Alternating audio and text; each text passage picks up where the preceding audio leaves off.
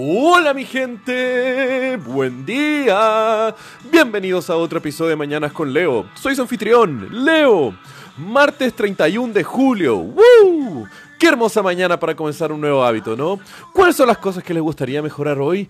Porque hoy es un excelente día para hacerlo. No tienen que esperar el inicio del nuevo año o alguna fecha arbitraria. Háganlo hoy. Comiencen con pequeños pasos y feedbacks cortitos, recompensando sus pequeñas victorias y agradeciéndolas para así tener un mejor camino hacia un mejoramiento constante e ir creando poco a poco la rutina y la determinación hacia una mejor vida.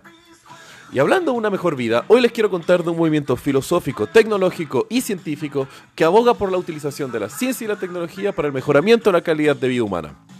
Este hermoso movimiento se llama transhumanismo, pues está focalizado en la trascendencia del ser humano más allá de sus limitaciones biológicas que nos están restringiendo nuestra vida llenas de enfermedades destructivas y en muchos de esos casos mucha miseria humana que es creada por nuestra misma naturaleza.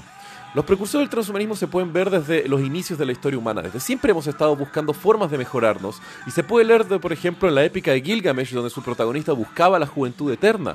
Y esa es una parte fundamental de la historia de la humanidad en combatir el envejecimiento, pues es este el gran asesino implacable de los humanos. Es una acumulación de distintas enfermedades de una forma tan indetenible que nosotros como cultura nos hemos adecuado para verlos y nos hemos engañado para pensar que el envejecimiento es un proceso natural. Pero yo sé que muchos de ustedes pueden pensar eso y es normal, llevamos siglos inculcándonos de eso. Pero entre más aprendemos de nuestra genética, del funcionamiento de nuestros cuerpos, más sabemos y más estamos desarrollando una posible cura o el retrocedimiento del envejecimiento, que es una acumulación de distintos daños a nivel celular que desencadena en una serie de enfermedades que eventualmente nos llevan a morir. Este pensamiento va solamente más allá de esta búsqueda del envejecimiento, el cual es uno de los pilares fundamentales, sino que de crecer y expandir nuestra influencia más allá de nuestros cuerpos biológicos y al mismo tiempo más allá de nuestro mismo planeta.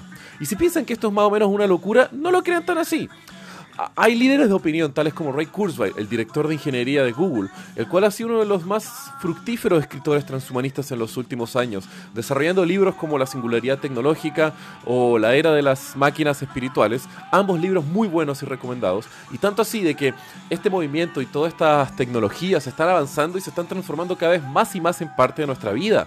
Desde implantes cocleares para personas que sufren de problemas de audición, eh, bombas de insulina para las personas que sufren de diabetes, la tecnología nos está ayudando para dejar atrás el sufrimiento que nosotros lamentablemente conllevamos por nuestra condición biológica.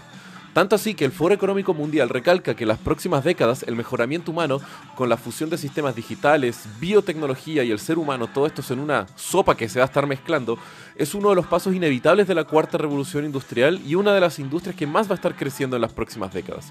Entonces tenemos que estar pensando desde ya el impacto que esto va a tener en nuestras vidas, lo que significa ser humano también, pues Imaginen que logremos eliminar el envejecimiento o implantar chips en nuestros cerebros para poder conectarnos a Internet o a realidades virtuales, transferir nuestra conciencia desde nuestro cerebro a cuerpos no biológicos o crear inteligencias artificiales las cuales sean totalmente indistinguibles de una inteligencia biológica humana.